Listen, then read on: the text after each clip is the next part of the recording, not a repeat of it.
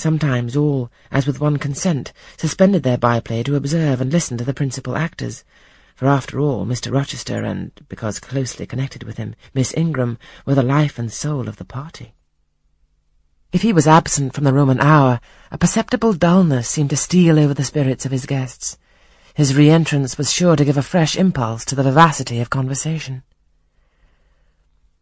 The want of his animating influence appeared to be peculiarly felt one day that he had been summoned to Millcote on business, and was not likely to return till late. The afternoon was wet.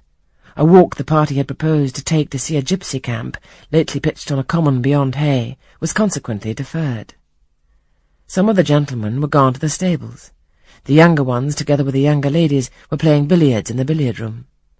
The dowagers Ingram and Lynn sought solace in a quiet game at cards.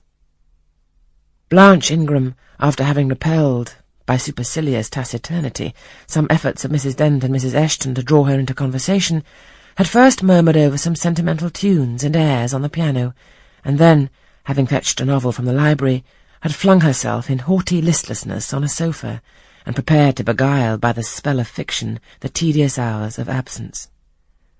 The room and the house were silent. Only now and then the merriment of the billiard players was heard from above. 出品。